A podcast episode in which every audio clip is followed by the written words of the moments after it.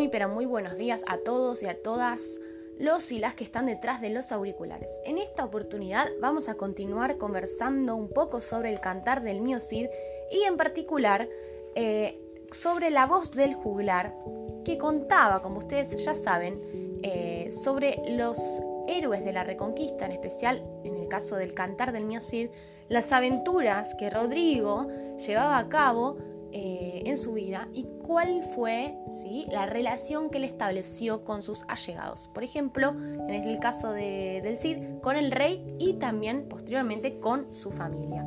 Sabemos que entonces la voz del juglar es la voz fundamental de comunicación cultural de estas aventuras, que son eh, están, digamos, tienen una pata en la historia y una pata en la ficción, en la imaginación del poeta que crea o que imagina, valga la redundancia, estas historias a partir de hechos históricos concretos que efectivamente sucedieron durante la Edad Media. En este sentido, entonces, como ustedes también sabrán, hay personajes que son efectivamente históricos, es decir, reales, que forman parte de estos eh, cantares que son, obviamente, parte de la ficcionalidad o bien de la ficción. Entonces, Rodrigo es entendido como el héroe de la Reconquista y eh, entonces vamos a repasar un poquito de, historia, un poco sobre la voz del juglar y la importancia que tiene para la representación dentro de los poemas y de estos cantares, ¿sí? Entonces, en el siglo VIII, la península ibérica está organizada en pequeños reinos cristianos que se vieron amenazados por una invasión de los pueblos musulmanes. Acá vamos con un poco de historia. Este hecho, este, esta invasión, hizo que los pueblos cristianos retrocedieran hacia el norte, dejando el territorio sur en poder de los invasores. Hasta el siglo X, los musulmanes dominaron la región. Pero ya en el siglo siguiente, o sea, en el siglo XI, los reinos de León y de Castilla se habían fortalecido de modo tal que se organizó la reconquista de las tierras ocupadas. Entonces, el Cantar del Mío Cid está basado en el tramo final de la vida del personaje histórico Rodrigo Ruiz Díaz de Vivar, que nació en teoría en el año 1043 y se murió en el año 1099, después de Cristo por supuesto, cuya fama, la fama de Rodrigo, se debe sobre todo a su desempeño en el combate para detener esta invasión musulmana que sucedió durante el siglo XI en lo que ahora sería España. ¿sí? Si para Aquiles, como ustedes habrán sabido leer en la Ilíada de Homero, si para Aquiles, el héroe, su característica principal era la cólera, el enojo, la bronca, que le permitía hacer frente a las peligrosas batallas, recuerden a partir de la muerte de Patroclo lo que sucede, en el caso del Cid, en el caso del cantar del mío Cid, en el caso de Rodrigo, ¿sí? el valor de este héroe será la mesura, ¿sí? la templanza, ya que se comporta de modo sensato y no pierde jamás la compostura. Esta característica contribuye a resaltar otras virtudes del héroe que todavía no habíamos conversado o sobre las cuales todavía no habíamos conversado, al menos en podcast, que son, por ejemplo, la fortaleza, la sabiduría, la generosidad y el sentido de la responsabilidad, que son partes intrínsecas de Rodrigo, mejor dicho, del Cid.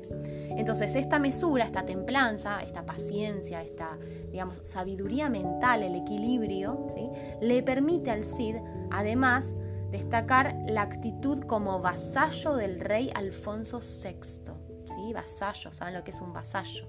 Alguien que está al servicio de otro, ¿sí? Alguien que tiene un amo que eh, lo, digamos, lo mantiene económicamente y además le da tareas que realizar en pos de eh, salvaguardar su honor y su honra en la sociedad. Entonces, este vínculo de vasallaje era la relación que mantenían eh, un individuo con y, su señor. O sea, teníamos una relación dispar ¿sí? entre un señor y un individuo que era este vasallo.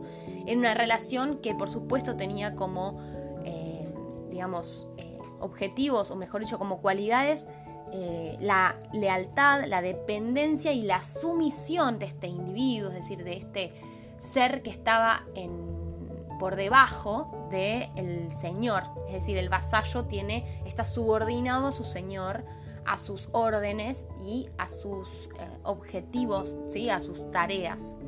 entonces, a pesar de que el rey lo destierra al Cid por creerlo culpable de un delito que no cometió, el Cid continúa respetando ese lugar de vasallaje ¿sí? Propia, propio de la época. Entonces el Cid es el vasallo del rey Alfonso VI, se mantiene una relación de tensión, de subordinación entre ambos, y en este sentido el Cid Rodrigo nunca, nunca va a perder esta noción de la relación que mantiene con el rey, esta relación de vasallaje que nunca se rompe y que es la, digamos, la mm, conciencia plena que le da la mesura a este héroe, ¿sí? esta templanza frente a, los, a las adversidades y, por supuesto, las personalidades que se le atraviesan en su camino. Entonces, si bien vamos a hablar entonces en este, en este digamos, vamos a continuar y vamos a, empezar a, conversar un poco sobre estas, sobre estas tres partes que, caracterizan al cantar, ¿sí? que si bien esta división no está señalada en el manuscrito original, eh, hay especialistas que han optado por dividir ¿sí? o estructurar el poema en tres unidades argumentales, teniendo en cuenta la temática que tratan, ¿sí? este, que están conocidas como, por un lado, el cantar del destierro, que es el que nosotros leímos, por otra parte, el cantar de las bodas y por último, el cantar de la afrenta de Corpes. ¿sí? El cantar del destierro comienza con la salida del Cid de Castilla, que va rumbo a su destierro. Desterrar significa salir de las propias tierras porque alguien nos lo dice, ¿sí? nos obligan a ser desterrados. Entonces, aquí se nos muestra que eh, se nos muestra al Cid como un personaje absolutamente humano, que está preocupado por el bienestar de la familia, de su familia, y por la suerte también de sus hombres. A continuación entonces van a comenzar las luchas del desterrado, del Cid, para ganarse el sustento en territorio enemigo. Y entonces se produce gradualmente su enriquecimiento a causa de los botines obtenidos, de los premios obtenidos, y el Cid empieza a rendirle tributos al rey Alfonso VI para recuperar su honra perdida. En este aspecto, el primer cantar va a terminar con la victoria del Cid sobre el conde de Barcelona y la obtención de la espada colada. Bien, entonces tenemos acá dos cuestiones que son recontra importantes, que son la noción del honor y de la honra, que son cualidades intrínsecas de los héroes medievales. Perdón, hice una pausa para tomar agua. Eh, y entonces, en este sentido, estas cualidades del honor y de la honra van a atravesar a todos los caballeros y los héroes medievales de aquella época y por lo tanto van a estar este, em, atravesando también a todos los personajes literarios ¿sí? de la ficción. Luego tenemos en la segunda parte de, este cantar del mío Cid, eh, el cantar de las bodas, que narra la conquista, cuando el Cid conquista la ciudad de Valencia y envía eh, una embajada al rey con vasallos presentes. ¿sí? este éxito militar despierta la envidia de los enemigos y la codicia de los infantes del Carrión, quienes planean casarse con las hijas del caballero, que son Elvira y Sol, y entonces tras una tercera embajada, el rey perdona al Cid y le pide a sus hijas el casamiento para los infantes. ¿sí? Acuérdense, entonces dice, pese a no estar muy convencido, el padre accede, o sea, el Cid accede al casamiento con sus hijas. Entonces tengan en cuenta que para entonces, este, esta temática también se va a mantener a lo largo de muchos siglos, empieza quizá probablemente en el siglo a ser narrado en durante la Edad Media, pero la cuestión del matrimonio y de mantener una cierta este, pureza de sangre o casta o ascenso social, ¿sí? Eh, va a ser propio de esta época. Entonces el matrimonio va a estar también presente en el cantar del Cid como tópico, ¿sí? De sobre todo esta segunda parte en donde se canta a las bodas de las hijas del Cid, a Elvira y Sol, con los infantes del Carrión. Por último, la tercera parte eh, cual se estructura este cantar es el cantar de la afrenta de Corpes, que comienza tres años después de las bodas de las hijas del Cid, en el momento en que los infantes, sus esposos, digamos, son puestos a, pruebas a prueba en una batalla contra el rey de Marruecos, que ha sitiado la ciudad de Valencia. Entonces fíjense que estamos continuamente en esta tensión entre la conquista y la reconquista, entre las batallas, entre zonas, eh, ¿sí? por la frontera, por el suelo, por la tierra, por las riquezas. ¿sí? Y entonces, en este cantar de la frente de Corpes, los yernos del Cid, ¿sí? digamos los esposos de sus, de sus hijas, dan muestras de cobardía. Pero este, digamos, el Cid se resiste a aceptar esta situación por lo que pone su confianza en ellos, en estos infantes del Carrión, y les llega a entregar incluso las espadas ganadas en el campo de batalla, que son la colada por un lado y la tizona por otro. Acuérdense que las espadas son como una extensión del cuerpo del caballero, del héroe medieval.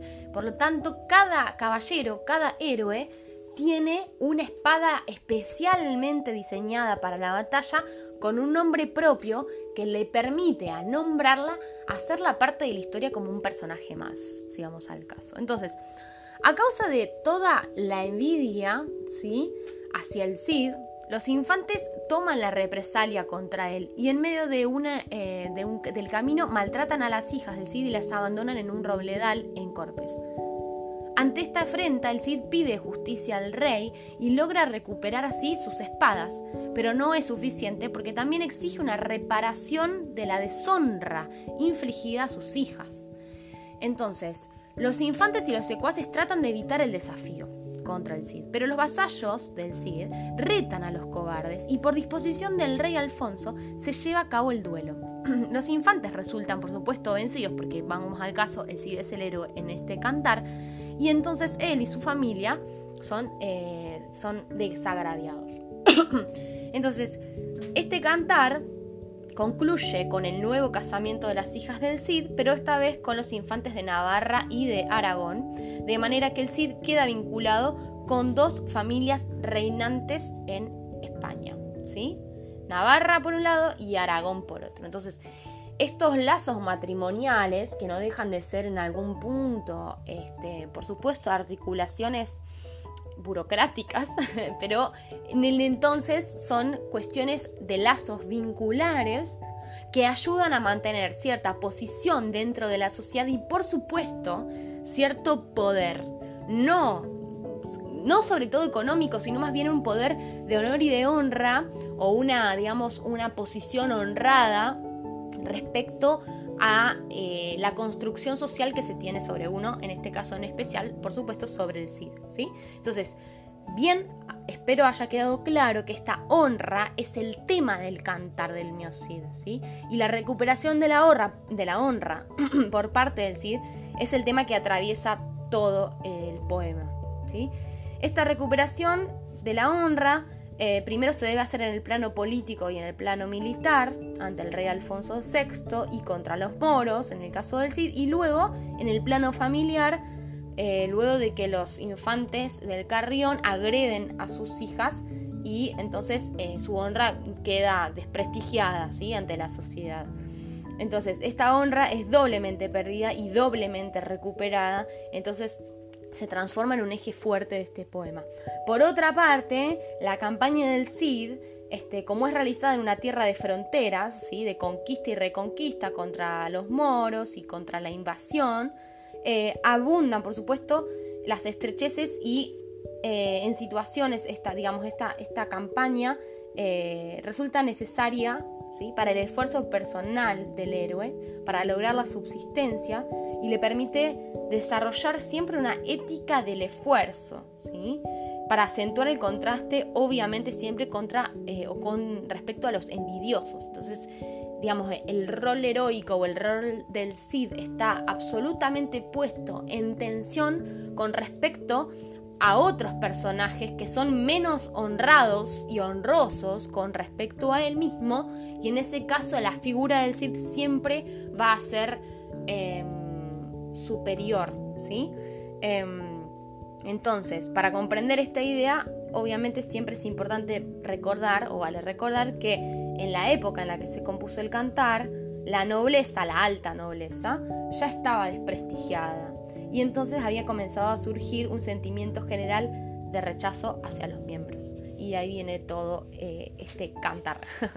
Valga la redundancia. Bueno, espero que haya quedado más o menos claro y que esto les ayude a resolver quizá las cuestiones que están presentes en el trabajo práctico. Cualquier cosa que necesiten, saben dónde encontrarme. Espero que sigamos este vamos a, seguir este, eh, profundizando en otros eh, textos literarios. Les mando un abrazo y que disfruten del día de hoy.